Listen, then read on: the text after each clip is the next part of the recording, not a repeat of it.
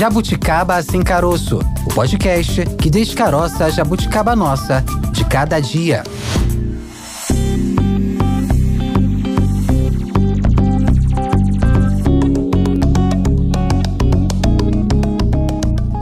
Estamos no ar com mais um episódio do Jabuticaba Sem Caroço, podcast da Sputnik Brasil. Na próxima hora, eu, Tayana de Oliveira, estarei junto com o Maurício Bastos, meu companheiro de sempre, para falar sobre os casos de demência aqui no Brasil.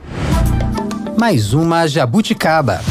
É um assunto sério, Tayana. Um estudo feito por pesquisadores da Universidade Federal de Pelotas e da Universidade Federal do Rio Grande do Sul revela que 50% dos novos casos de demência no Brasil nos próximos 30 anos são preveníveis. É isso mesmo. Isso representa 2 milhões de casos a menos. Atualmente, cerca de 1 milhão de brasileiros sofrem de demência. A maioria desses casos é relativo à doença de Alzheimer. Quando falamos em âmbito global, Maurício, a expectativa é de aumento de casos. Segundo estimativas da Organização Mundial da Saúde, o número de pessoas com demência vai crescer em mais de 150% até 2050, passando de 55 para 139 milhões de casos, isso em todo o mundo. Então a gente vai entender melhor o que pode ser feito para tentar conter essa alta expressiva, né? Já que, como esse estudo feito pelos pesquisadores da Universidade Federal de Pelotas e da Universidade Federal do Rio Grande do Sul revela, né, que 50% desses novos casos podem ser são preveníveis. Então a gente vai entender melhor isso conversando com o nosso primeiro convidado de hoje.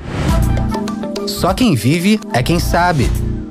Conosco Natan Fetter, doutor em Educação Física pela Universidade Federal de Pelotas e pesquisador no Hospital de Clínicas de Porto Alegre. Doutor Natan, muito obrigado pela sua participação conosco aqui no Jabuticaba Sem Caroço, na Sputnik Brasil. Seja muito bem-vindo, tudo bem? Tudo bem, eu que agradeço pelo convite. Um agradecimento é todo nosso, diante desses números aí que falam sobre a demência, sobre os custos com a demência que estão sobrecarregando as famílias em todo o Brasil. Esse estudo com concluiu que 50% dos novos casos de demência no Brasil nos próximos 30 anos podem ser prevenidos. Queria saber do senhor como esse grupo de estudo, como o senhor chegou a essa conclusão, como chegou esse dado. Fala um pouco sobre essa pesquisa para o nosso ouvinte. Claro. Bom, como tu bem falaste, nós temos uma doença crônica, né, que é os diferentes tipos de demência, eles têm uma carga muito importante é, na saúde global. E outros estudos ao redor do mundo já tinham estimado né, a proporção de casos de demência potencialmente preveníveis. Nós tínhamos a estimativa a nível global, que chegava ali em torno de 38%, uma estimativa na América Latina, que chegava próximo a 50%, e nós chegamos, então, a estimativa de 50% no Brasil, que era calculada uh, resumidamente baseada na prevalência de fatores de risco modificáveis, né? não só na atividade física, mas o consumo de, de álcool, tabagismo, depressão, baixa escolaridade e outros fatores. No total, são 12 fatores de risco que nós temos como os principais fatores modificáveis para a demência né? E, só, e é a prevalência desses 12 fatores né, que nos diz o quanto dos casos incidentes da doença eles são potencialmente preveníveis. Agora, nessa questão da possibilidade de prevenir essas doenças, o quanto o exercício físico é importante para reduzir essa possibilidade de aumento de casos? A demência é uma doença multifatorial e tem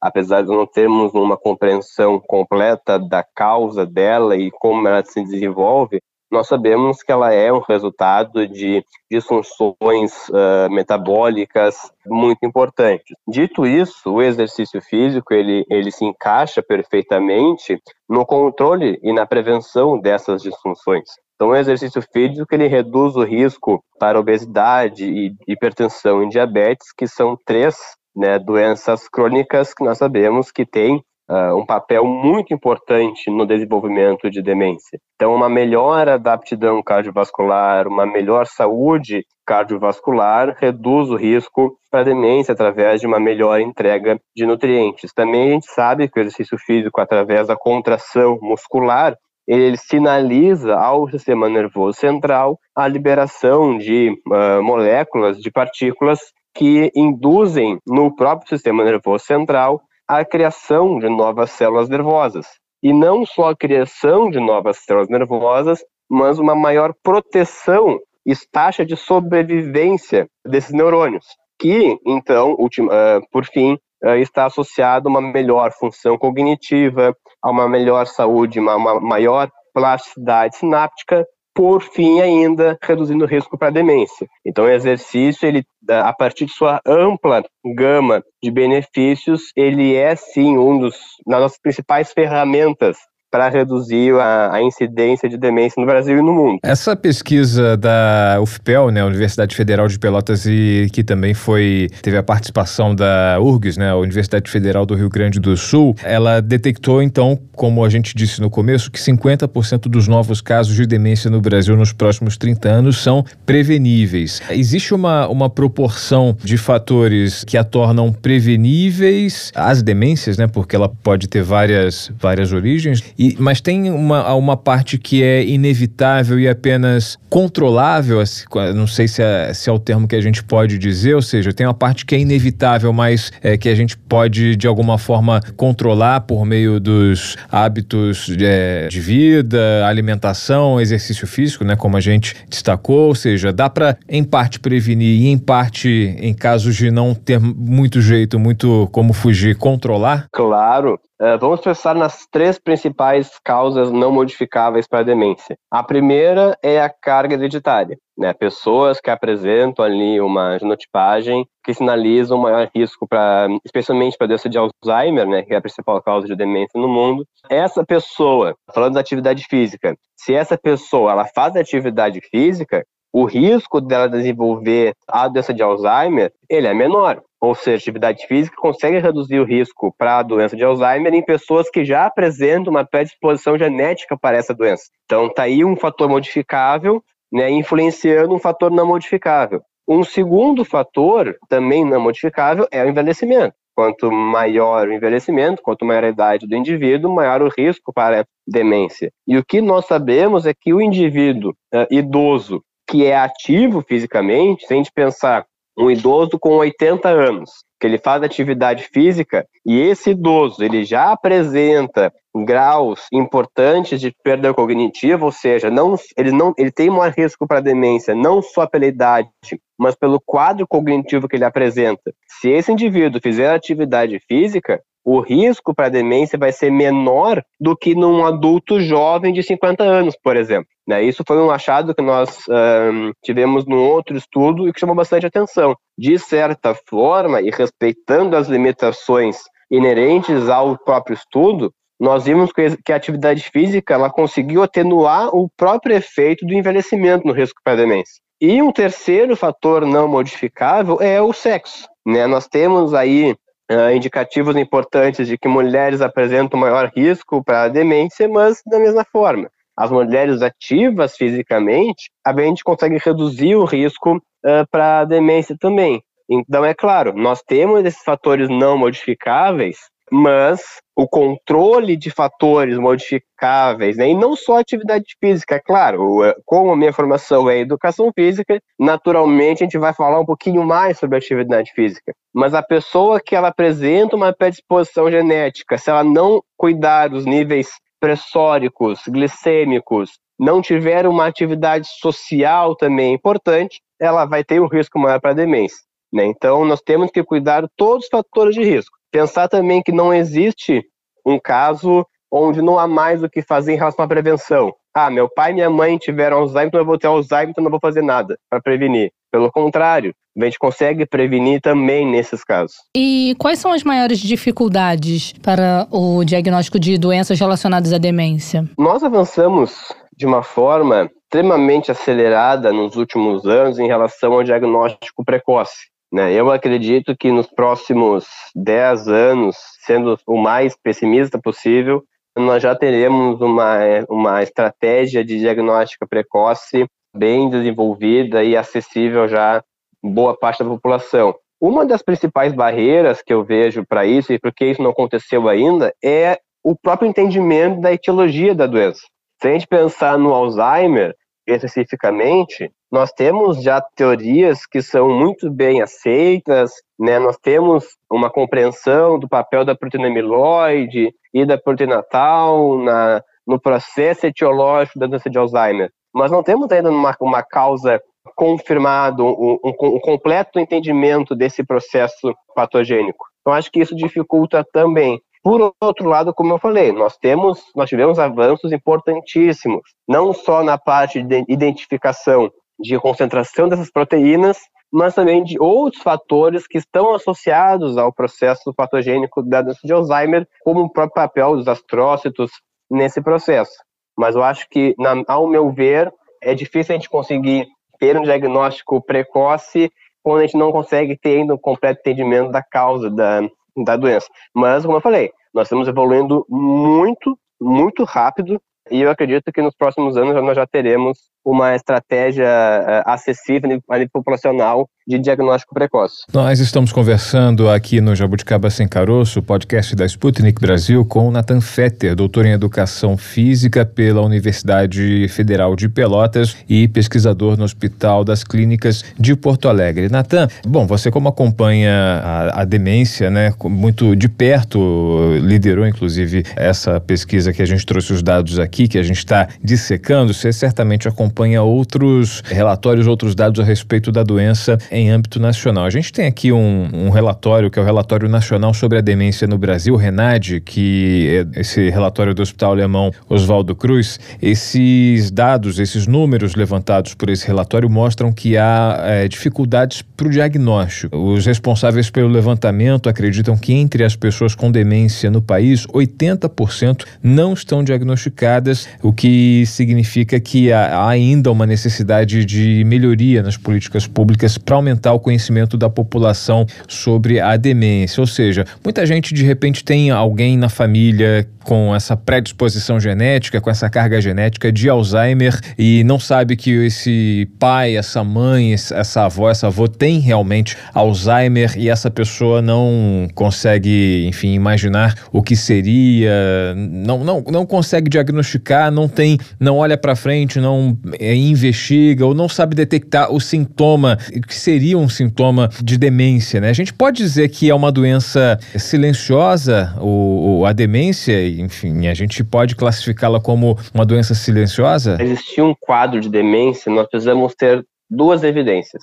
Primeiro, uma evidência de uma perda cognitiva importante. Né? Então, aquele clássico processo de esquecimento que começa numa algo mais leve, como não consegue recordar se fez a última refeição, até casos mais graves, quando a pessoa sai de casa, não lembra para onde estava indo ou não consegue retornar para casa. Um outro critério importante para demência é a perda de funcionalidade, ou seja, a pessoa não consegue mais tomar banho sozinha, a pessoa não consegue mais fazer as refeições, ela não consegue mais administrar né, os remédios e a vida financeira.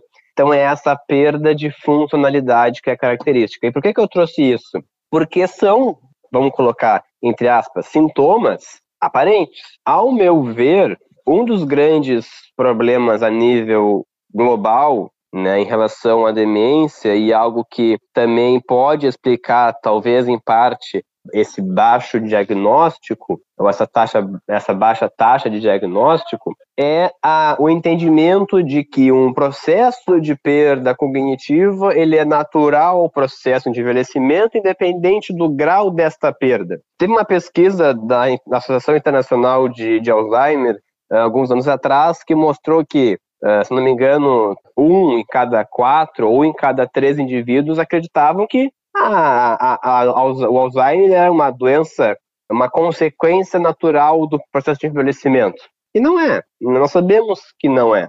Então eu, eu não vejo como uma doença silenciosa. Porém, o processo ele pode ser mais silencioso. Começa com essas perdas sutis né, da função cognitiva, que se a pessoa ela não tem alguém mais próximo para observar essas perdas, ela começa a, a gerar um processo acelerado de perda e aí evolui para um, um, um grau já moderado severo de demência. Mas eu acho que a gente precisa uh, urgentemente e o próprio Ministério da Saúde e a Associação Brasileira de Alzheimer já têm feito um, uma, um papel um, tem um papel importante nisso, já fizeram recentemente uh, reuniões e estão engajados a concluir o Plano Nacional de Demência no, no Brasil, mas é intervir na conscientização. Nós já sabemos uh, o que a gente pode fazer para prevenir, Infelizmente, é uma doença que não tem cura, mas tem tratamento para os sintomas,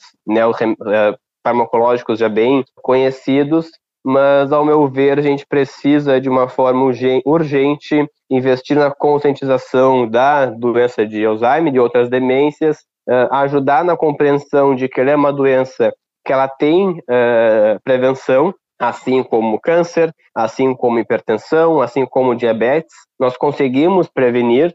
E se no pior caso nós não conseguimos prevenir a doença, a pessoa ela vai ter a doença numa idade muito mais avançada, ela passou muitos anos com uma melhor qualidade de vida e eventualmente ela pode inclusive desenvolver processo patogênico da doença de Alzheimer não apresentar nenhum sintoma por conta de um estilo de vida saudável. Então, quando a gente fala de prevenção, é muito, é, é muito amplo e é muito importante que as pessoas entendam isso, que é a parte da conscientização. Eu acho que isso é a palavra-chave. Eu, quando te perguntei, Natan, a respeito é, de, de, a demência ser uma doença silenciosa, era, era, basicamente sobre isso que você acabou dividindo com a gente, né? São pequenos sinais, pequenas evidências que surgem no e a gente observa no convívio com a pessoa, mas às vezes a gente não dá a mínima, né? Por justamente naturalizar, né? Você citou a questão do envelhecimento e muita gente associa o envelhecimento à perda de memória, a perda da capacidade física, né? Eu falo isso porque eu tive exemplos, é, de certa forma, recentes na família e eu queria saber de você, aproveitando esse gancho, né? Se essa, essa dificuldade no diagnóstico também tem um pouco a ver com um processo de negação, né? As pessoas não admitem, né? Além de atrelarem essa, esse esquecimento, essa falta de, essa dificuldade de mobilidade, né? Ao envelhecimento, muita gente não acredita, ah, demência, né? Demência acabam associando a uma coisa ruim, a uma coisa negativa, né? Há um processo de negação em relação à demência e também um certo preconceito, né? Você associa esses dois fatores podem estar associados a esse baixo índice de diagnóstico da doença aqui no Brasil? Eu acrescentaria um terceiro,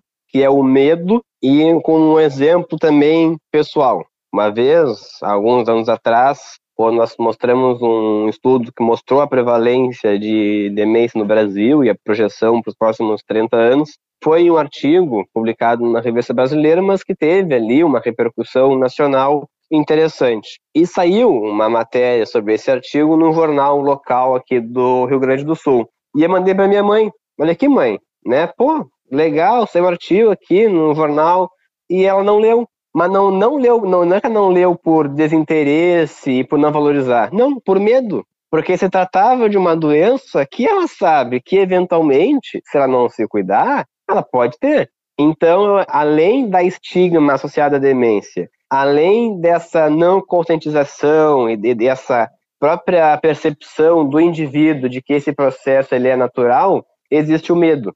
E é por isso que eu, que eu sempre, toda vez que tenho oportunidade de falar sobre isso, eu sempre toco na tecla da conscientização. E a conscientização ela é ampla, né? É desde o indivíduo se conscientizar que ele consegue prevenir e que se mesmo que ele não previna, ao aparecimento dos primeiros sintomas, né, a demência quando ela é tratada de forma no, no estágio inicial, ela consegue sim hoje ainda dar uma melhor qualidade de vida para esse indivíduo, apesar de nós não termos cura para a doença, nós temos tratamento para os sintomas da doença. Entender né, que a gente consegue prevenir, então aí diminui um pouco a carga do medo. E o estigma, ele infelizmente é algo que acompanha a doença de Alzheimer e outras demências há muitos anos, há muitos séculos. A gente fala que o idoso está demente, a gente fala que ah, é normal porque está velho, e isso é muito triste, é muito preocupante. A gente está falando de uma doença que é altamente incapacitante e o principal, eu acho que a gente tem que entender que a demência é uma doença social também. E eu digo isso no impacto dela. Porque, por exemplo, se uh, o indivíduo, o pai, uh, e ou a mãe são acometidos pela demência, esse indivíduo ele vai, um, ter que abdicar da sua vida para cuidar 24 horas por dia dos pais ou pagar alguns cuidadores para fazer esse cuidado. Então, olha o impacto que isso tem na vida do responsável, do filho ou de quem for. Então, por isso que é uma doença com uma carga muito grande. Por isso que o custo indireto da demência ele é muito grande. E por isso que a gente tem que sempre que tem a oportunidade falar dessa conscientização. Né, Natan, a gente falando sobre essa questão que o Maurício levantou da, do preconceito em relação a doença relacionada à demência, a gente viveu algo, ainda vive um pouco algo semelhante com o que diz respeito à saúde mental, né? Muita gente há um, mais tempo, né, há anos atrás, tinham uma certa resistência, digamos assim, de fazer uma terapia, buscar uma ajuda profissional diante de uma crise de ansiedade, marcar uma consulta com um psiquiatra. A gente ouvia muito: "Ah, mas eu não sou louco". Existia essa coisa impregnada ali na nossa sociedade. E isso foi mudando um pouco a partir do momento em que foi se falando mais sobre isso, né? Hoje a ansiedade, a depressão são vistas aí como mal do século. Diante dessa falta de conscientização que você falou em relação à demência, a gente pode também viver um movimento, ver um movimento semelhante com a, o Alzheimer ou outras doenças é, relacionadas à demência, também é semelhante ao que acontece com as doenças é, de saúde, as doenças mentais? Perfeito. Infelizmente, sim assim, eu tive um professor que ele sempre ensinou a gente a ver o copo meio cheio. Né? Eu, em relação a, a essa conscientização e esse estigma para depressão e ansiedade, eu não consigo ver ele meio cheio ainda. Eu acho que nós temos ainda uma grande resistência de uma boa parte da população a buscar esse cuidado. Nós temos ainda uma parte importante da população que vê a pessoa com episódios uh, depressivos consecutivos como uma frescura, isso aí é falta que fazer, isso aí é falta de namorado namorado. Infelizmente, infelizmente, isso é muito comum na população, pelo menos na, na população brasileira. Né? A gente tem outros países que já conseguem ter uma campanha de conscientização mais ampla e eficaz para as doenças de ordem mental, mas infelizmente, bom, o Brasil hoje é o líder se a gente não consegue ganhar uma Copa do Mundo, pelo menos somos líderes em prevalência de ansiedade, né? E nós somos a quinta maior prevalência de depressão no mundo. O Rio Grande do Sul, o estado onde eu vivo, é a maior prevalência de depressão do país. Então, uh, são fatores também que aumentam o risco para a demência. Então, acho que infelizmente a gente precisa conscientizar e partir da gente também. Eu sempre que tenho uma oportunidade numa conversa mais informal que seja, quando a pessoa fala, ah, o fulano está depressivo. Não, fulano, ele talvez tenha ali um processo de depressão que precisa ser investigado. Não, o fulano tá não sei o que, não. Talvez ele esteja enfrentando o início de uma crise de ansiedade que também precisa ser tratada. A gente não, a gente, nós não ridicularizamos a diabetes, nós não ridicularizamos a hipertensão, a gente não fala que a pessoa é hipertensa porque ela quer, a gente fala que a pessoa é diabética porque ela quer. A gente não fala que a pessoa tem câncer porque ela quer. Por que, a gente vai falar que a pessoa tem depressão e ansiedade porque ela quer? Se são da mesma forma que a hipertensão, a diabetes e o câncer de desordens orgânicas, que têm consequências psicológicas e não tão físicas quanto essas outras três doenças. Então, é, é, é muito importante. Quando a gente fala de conscientização, é nesse sentido, reduzir estigma, melhorar a compreensão da população, que apesar de serem doenças que não têm cura, elas têm tratamento, o tratamento para a depressão ele é oferecido pelo Sistema Único de Saúde. Ensinar as pessoas a, a usarem o sistema de saúde para tratar essas doenças.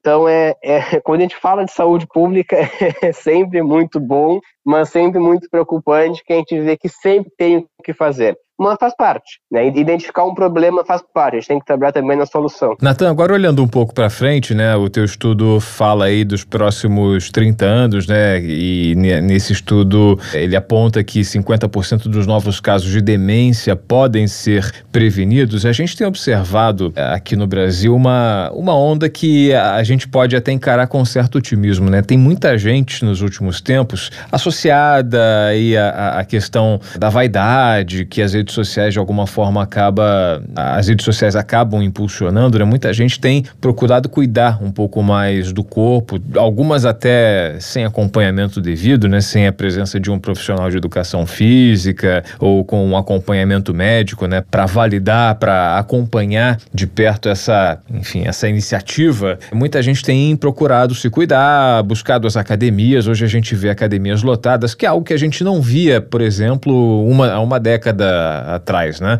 Então, eu eh, queria saber de você se há alguma esperança olhando para frente, né? Com as pessoas tomando um pouco mais de cuidado, ou você enxerga de outra forma, que, por exemplo, os maus hábitos de saúde, como a alimentação ruim, a baixa qualidade da alimentação, o descontrole em relação ao consumo de alimentos não balanceados, enfim, falta, falta de cuidado com a dieta, é algo que também pode, por outro lado, é, desencadear uma elevação de casos de demência. Queria que você olhasse para frente, fizesse uma projeção baseado nesses cenários aí distintos. Claro. Bom, felizmente, nós temos observado sim um ligeiro aumento na prevalência de atividade física. E isso é bom. Né, nós temos hoje, como falou, muitas opções para a prática de exercício físico. Né, as academias hoje oferecem diversos serviços para que a pessoa consiga manter uma prática de atividade física regular, supervisionada,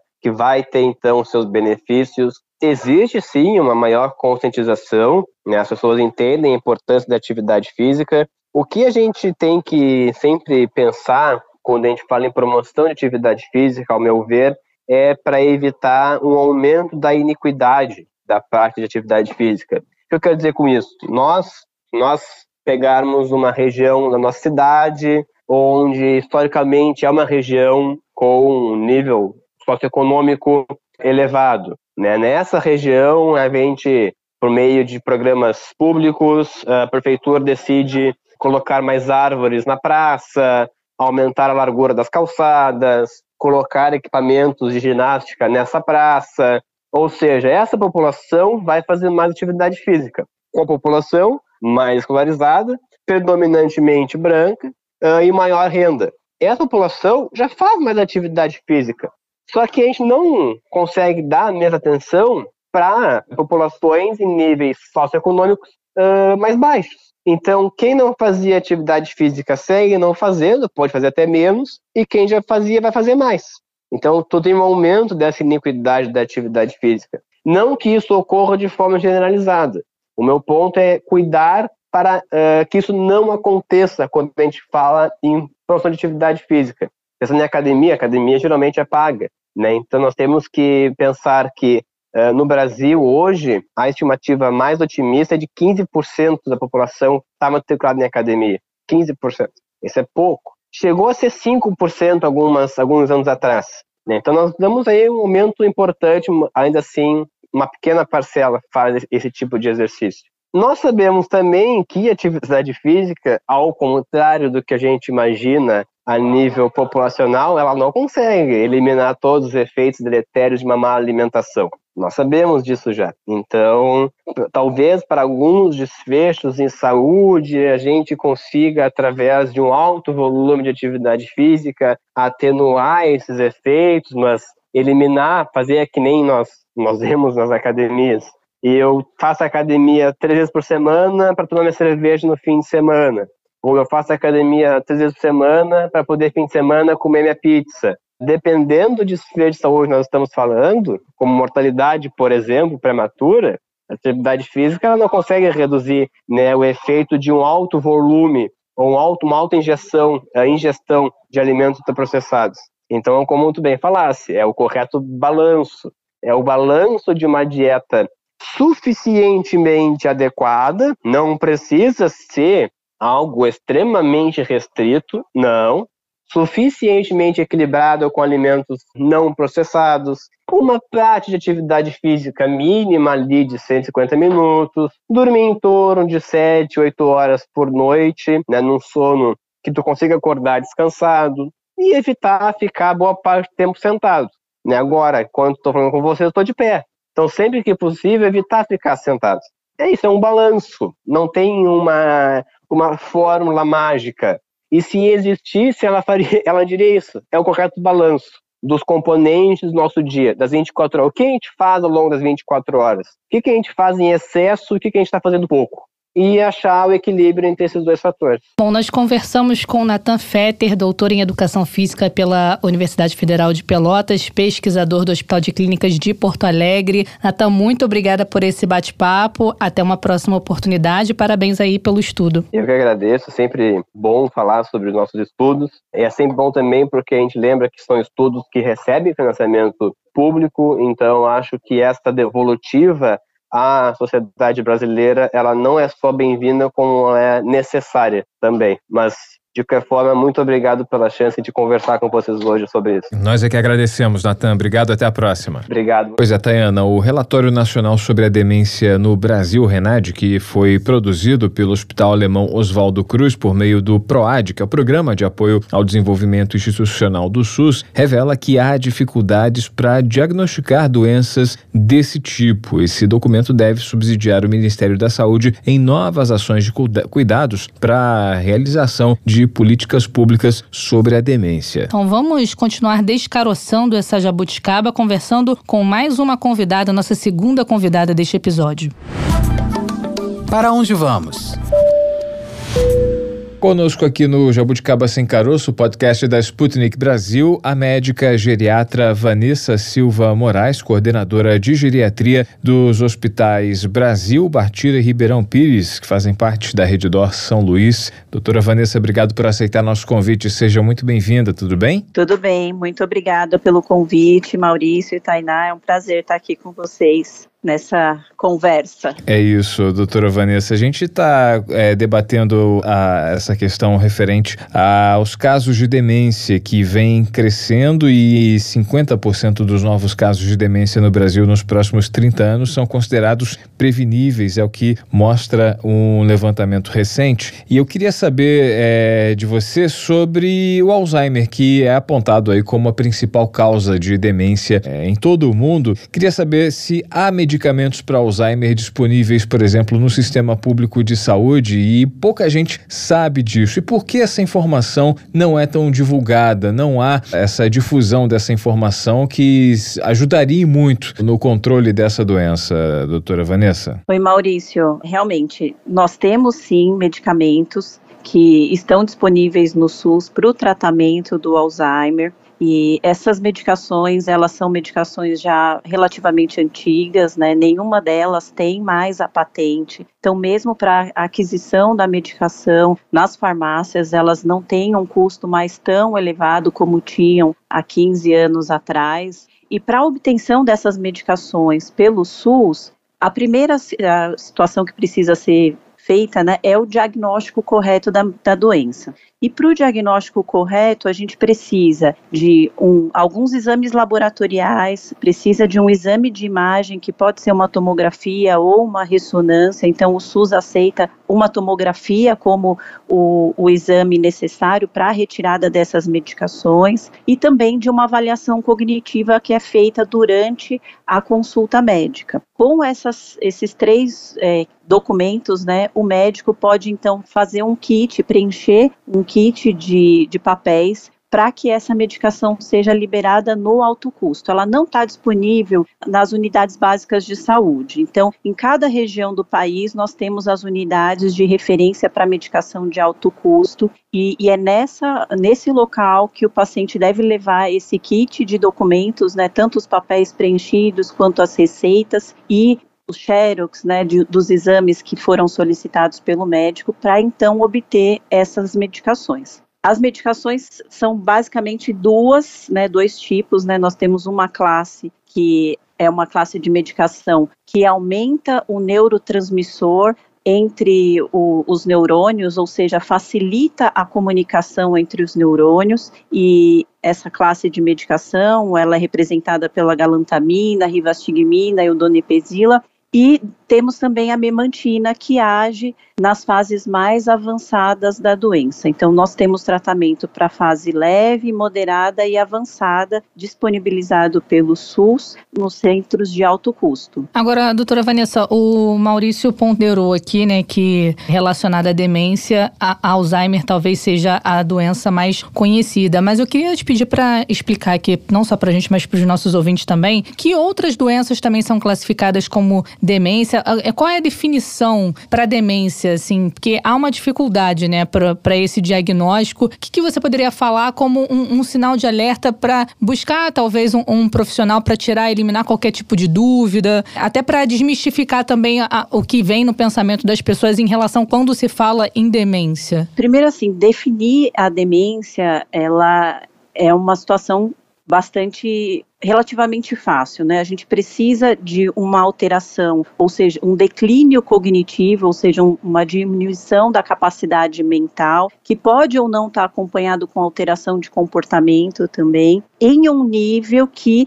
comprometa o desempenho do próprio indivíduo. Então, a gente sempre compara o indivíduo com ele mesmo nas melhores é, no, no, melhor momento, né? Então, eu comparo o indivíduo agora com ele há 10 anos atrás, quais eram as capacidades cognitivas, o que ele conseguia fazer, como ele se comportava com ele mesmo agora, 10 anos depois. E para isso a gente tem alguns questionários que ajudam na identificação, que são aplicados pelo médico e muitas vezes também questionários de autorresposta com o paciente e também com a família, que muitas vezes o paciente em uma fase mais leve tem uma negligência em relação aos sintomas que a família percebe e o próprio paciente não percebe esses sintomas, mas é muito importante que esses sintomas também interfiram na capacidade, decisão e na independência do paciente. Então, ter somente uma alteração de memória ou uma alteração de comportamento que não cause nenhuma interferência no dia a dia não é considerado um quadro demencial quando a gente tem só um, uma queixa de memória e um, um, declínio de memória cognitiva, a gente fala em declínio cognitivo leve e não que é ainda aí pensando nos estudos clínicos um espectro do, da síndrome demencial, mas ainda não é considerado uma demência. E no dia a dia, como que a gente percebe, né? Você me perguntou da definição, então essa seria a definição, mas o que, que a gente pode perceber como sintomas? O principal sintoma é a perda de memória para fatos recentes mesmo, né? Então, o indivíduo perde datas de compromissos, datas para pagar contas, conversas recentes, o conteúdo de conversas recentes acaba ficando fragmentado, então é aquela conversa que ele lembra que conversou, mas não lembra do detalhe do que foi falado, do que foi combinado naquela conversa, lembra que conversou com aquele parente, mas não lembra exatamente o conteúdo, mostra-se muito repetitivo, com perguntas frequentes e contando sempre as mesmas histórias, muitas vezes relacionadas ao passado, relacionadas à infância, a juventude e essa perda de memória, com o tempo, pode evoluir também com uma desorientação espacial, com uma dificuldade para encontrar os caminhos que habitualmente fazia. Então, um, um idoso que sempre viajou muito para vários locais começa a ter dificuldade para ir para locais distantes e a família percebe que errou várias vezes o caminho, teve que fazer vários retornos e isso não era o habitual.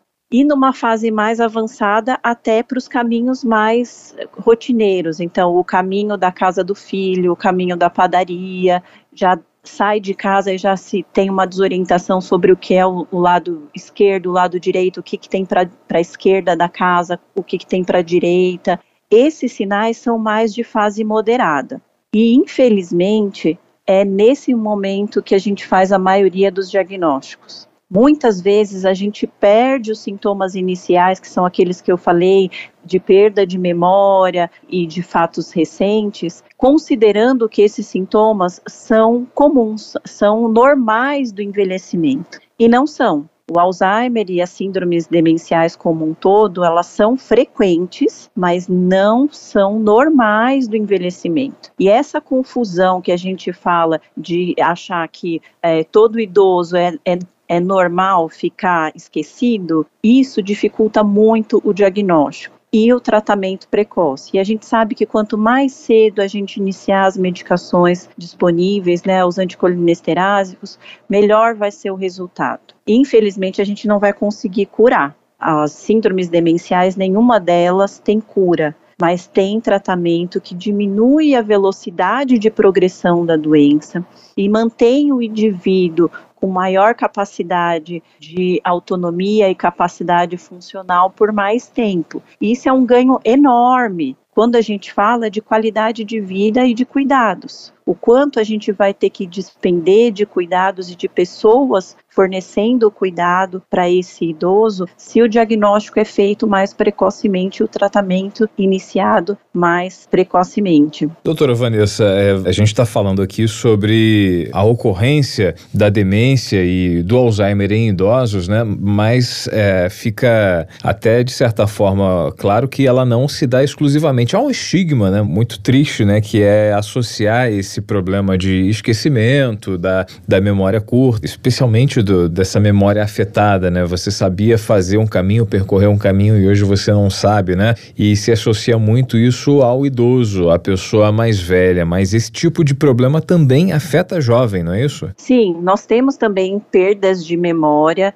em indivíduos mais jovens, são síndromes mais raras e temos também o Alzheimer pré-senil, que ocorre antes dos 60 anos, que é uma alteração genética familiar muito é, rara, não é o habitual. Nos indivíduos mais jovens, a grande parte das dificuldades de memória estão associadas a outras causas e não às síndromes demenciais, porque o principal fator de risco para síndromes demenciais é o avançar da idade. Então, ter mais que 60 anos é o principal fator de risco. Esse é um fator de risco não modificável. A gente vai ter, a única forma de não ter é morrer antes. Então, se tiver 60 anos, vai ter um fator de risco não modificável para síndromes demenciais. Mas para os mais jovens, as, os déficits de memória, as dificuldades cognitivas, na grande maioria das vezes, estão associadas a alterações psiquiátricas e psicológicas. Então,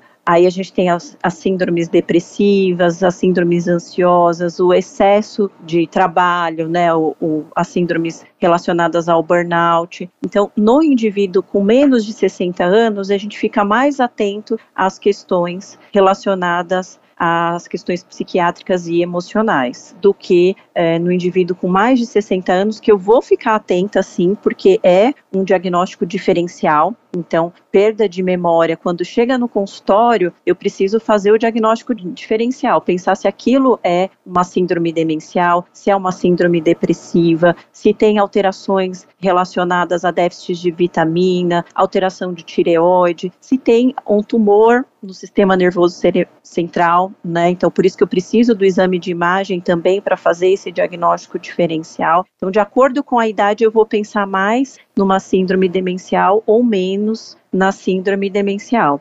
E falando aí do, da dificuldade né, de diagnóstico que, que você comentou, né, muitas vezes é o preconceito. O preconceito é um fator que dificulta o diagnóstico, é a gente achar que é normal da idade, esse é um preconceito muito frequente. Uma outra situação que dificulta o, o, diagnóstico é o desconhecimento da doença, e aí eu deixo aqui o meu agradecimento em relação à oportunidade de estar aqui comentando sobre a doença e sobre as peculiaridades dela, a falta de capacitação das equipes. A gente tem um país com uma diversidade enorme. Então, eu falar que a gente precisa ter um exame de tomografia, que não é um exame muito complexo, para algumas regiões do Brasil pode ser complexo. A pessoa pode precisar viajar uma hora para chegar a um local onde tenha um tomógrafo para realizar esse exame, para a gente poder fazer o diagnóstico e então ter a disponibilidade da medicação, porque se eu só chegar com o relatório médico e com as receitas para pegar a medicação no alto custo, eu não vou conseguir.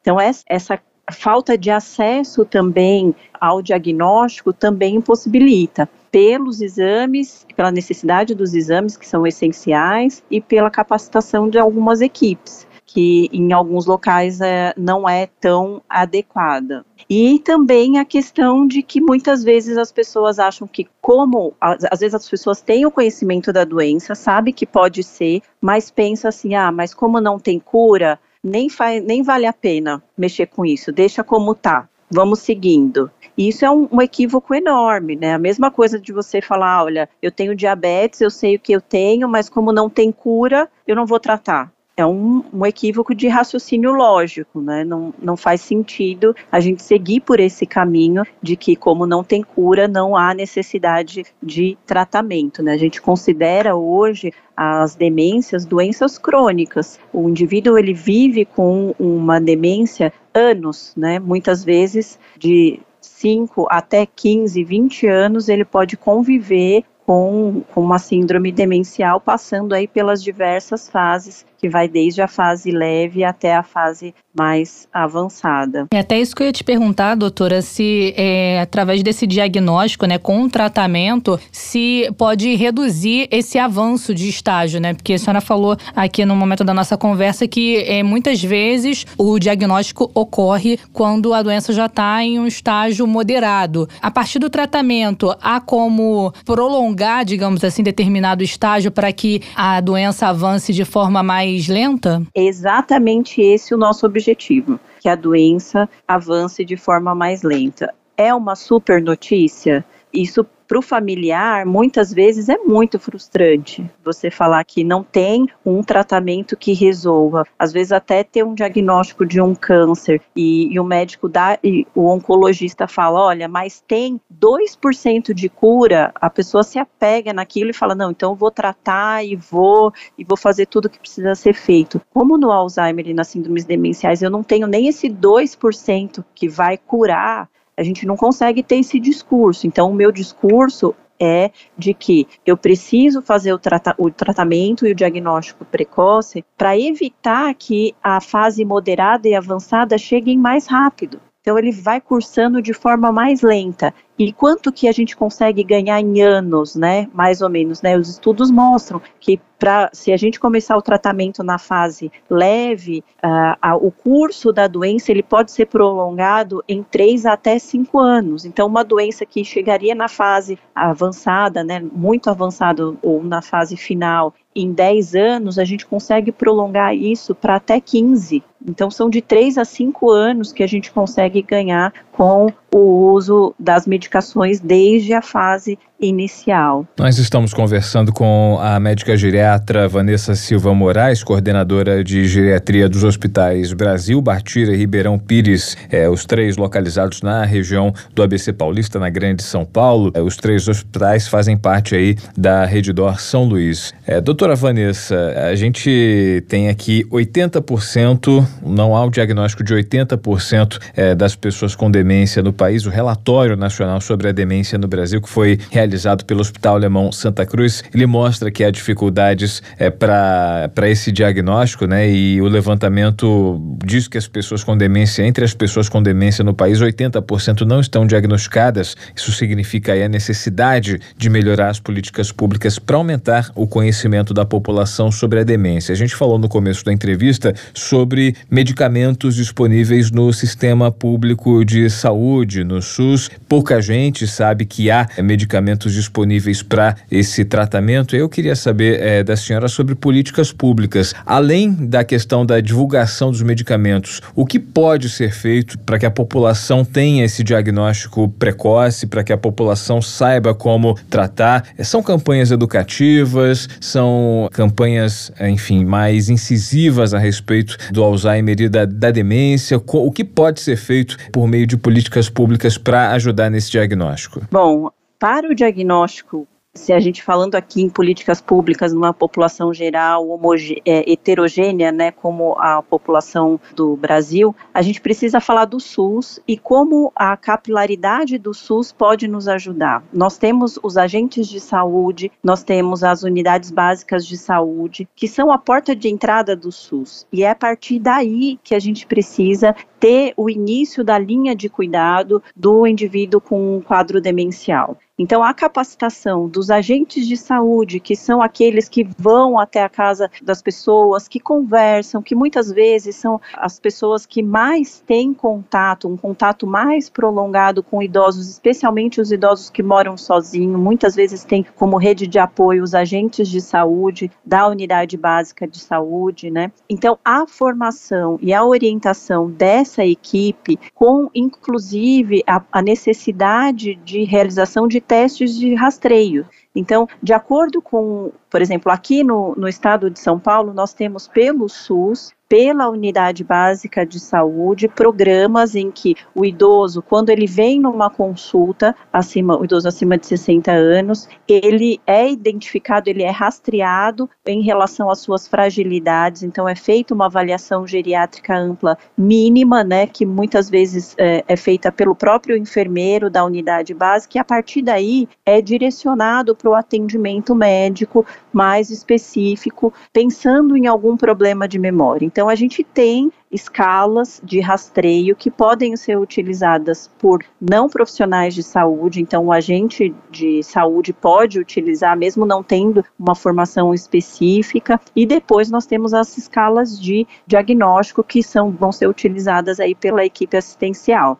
Além dessa da utilização do agente de saúde como um rastreador, a gente precisa ter uma linha de cuidado estabelecida. E isso a gente não tem no SUS em todos os lugares. Em alguns locais aqui em São Paulo, isso é muito estabelecido quando tem evidência de déficit de memória. Mesmo no SUS, o paciente ele é encaminhado para uma URSS, uma unidade de referência de saúde do idoso, onde lá vai ser feito uma avaliação cognitiva, onde ele vai ter acesso aos exames de imagem e aos exames laboratoriais de forma até mais rápida do que se o exame fosse solicitado pela unidade básica de saúde mas isso precisa ser pensado como um todo, precisa de uma linha mesmo estratégica de cuidado do indivíduo com queixa cognitiva ou com suspeita de problemas de memória, né? Para a doutora Vanessa, que durante a nossa conversa a senhora falou sobre fatores de risco, né? Existem os fatores de risco modificáveis também, que fatores são esses? Exato, exato. E isso foi aí o motivo aí da conversa, né? É pensar inicialmente que até 50 30% das síndromes demenciais poderiam ser evitadas com modificação de alguns fatores de risco, e são vários, né? Então, não é fácil a gente modificar todos esses fatores de risco, mas não são fatores de risco de super novidade, que a gente nunca ouviu falar e que não tem ideia de como intervir. Eles basicamente são os mesmos das doenças cardiovasculares associados mais a alguns outros fatores de risco. O estudo que colocou como 12 fatores de risco modificáveis, né?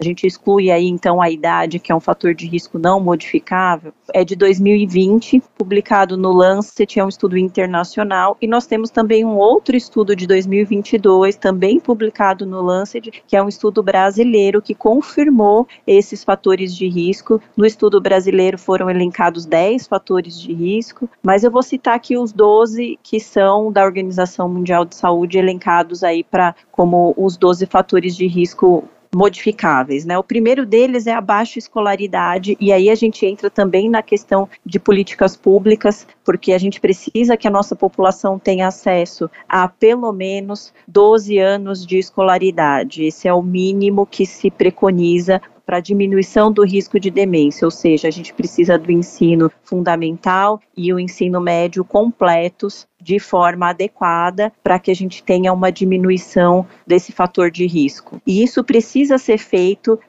é, primordialmente até os 20 anos quando a gente tem uma maior plasticidade cerebral e parece ter uma melhor resposta. Isso quer dizer que adultos que não completaram o ensino médio não se beneficiarão? Não é verdade. A gente também tem outros estudos menores que mostram que o EJA ele tem benefício na atividade cognitiva e também na diminu diminuição do risco de síndromes demenciais. Então faz sentido mesmo para quem não terminou até os 20 anos a sua escolaridade básica, né, e intermediária, buscar esse apoio aí na vida adulta. Um outro fator de risco é a poluição, né? Foi elencado a poluição como um fator de risco modificável, que também depende de política pública. Mas a gente pode fazer a nossa parte, tentando evitar também o fumo passivo e evitar, por exemplo, atividade, realizar atividades físicas em ambientes com muita poluição, de muito carro, muito transporte.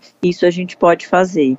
E vocês preferem que eu fale os 12 de uma vez ou a gente vai fazendo parcelado, por parcela? A gente pode falar dos principais, né? Então eu vou falar dos fatores, rapidamente, dos fatores que são os mesmos dos cardiovasculares, né? Hipertensão, diabetes, obesidade então, esses três aí, já vamos três rapidamente, e para isso a gente precisa de um apoio da equipe de saúde, então manter os exames periódicos adequados, passar em consulta anual para checagem de pressão, controle da obesidade, do peso e também exames de diabetes frequentes, porque é uma situação frequente, então a gente precisa fazer esse diagnóstico precoce, né? A depressão é um fator de risco modificável, além de ser uma situação de diagnóstico diferencial, então um quadro depressivo aos 60 anos, ele pode ser um início, pode se manifestar como um início de um quadro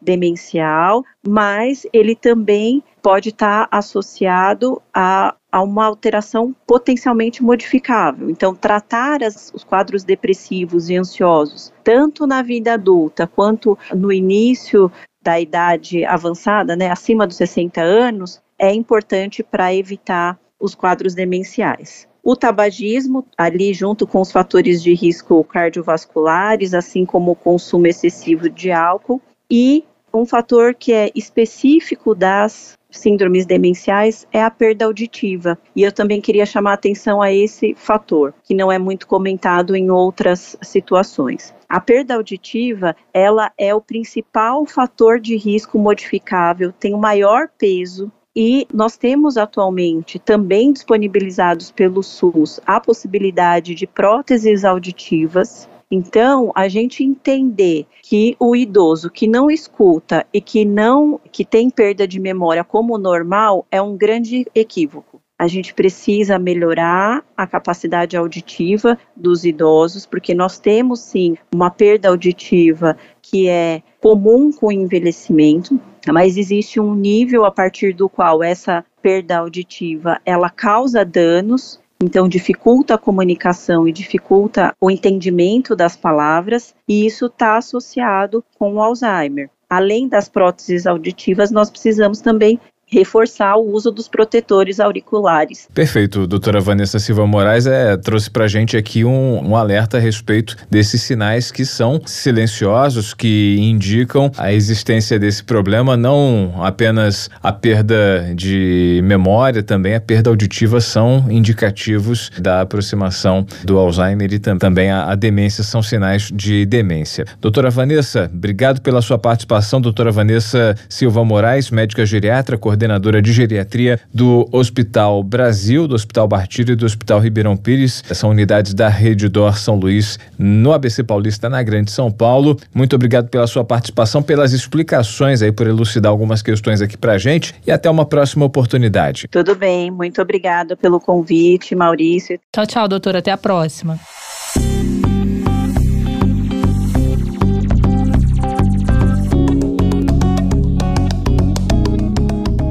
Ponto final em mais um Jabuticaba Sem Caroço. Na edição dessa quarta-feira falamos sobre o Alzheimer e amanhã a gente está de volta com mais um episódio falando sobre meio ambiente, falando sobre o aquecimento global, trazendo aí uma preocupação que é de muitos anos, né, Thay? Uma preocupação que existe no Rio de Janeiro, em estados é, da região norte, existe há muito tempo, só que a partir de agora ela se torna cada vez mais nacional problema da dengue, né, Thay? É isso, Brasil no topo de casos de dengue no mundo, liderando esse ranking com quase 3 milhões de casos registrados em 2023. É válido a gente reforçar aqui para os nossos jabuticabers. Quem quiser acompanhar, já maratonou, já conferiu todos os episódios e o que eu vou fazer até sair o próximo episódio. Você pode nos acompanhar nas redes sociais, interagir conosco por lá. Estamos no Instagram, arroba jabuticaba_sc. Você pode conferir conferir o conteúdo dos nossos bastidores, pode repostar o que é publicado por lá e pode interagir conosco também. Nas redes sociais, né? Estamos no Twitter e no Instagram. Joga lá Jabuticaba Sem Caroço, você encontra a gente. Isso, no Twitter é @jabuticaba_sc. Aí é bom ficar ligado porque de vez em quando a gente solta spoiler por lá. É verdade. E claro, nas plataformas de áudio, de streaming de áudio, onde disponibilizamos todos os nossos programas, tá tudo lá na íntegra, então não deixe de acompanhar. Você tá ouvindo de hoje, que é ouvir o de ontem, então vai lá dar um pulo e o de amanhã também vai estar na rede social, vai estar na plataforma de áudio para você acompanhar e claro, no site da Sputnik Brasil. Ainda encerro com mais uma dica Hum. para ficar com bem informado em todas as editorias, em todos os âmbitos. Você pode também nos acompanhar no site da Sputnik Brasil e por lá você ouve ó, o nosso podcast, né? E também aproveita para dar uma passeada pelas notícias. Tem sempre conteúdo inédito, tem sempre matéria, reportagem especial, E entrevistas. tudo que vai aqui no podcast vai também no site em matéria detalhada, aprofundada. Isso, é só acessar sputniknews.br.com.br. É isso então, Maurício. Até a próxima. Tchau, tchau. Jabuticaba Sem Caroço, o podcast que descaroça a jabuticaba nossa de cada dia.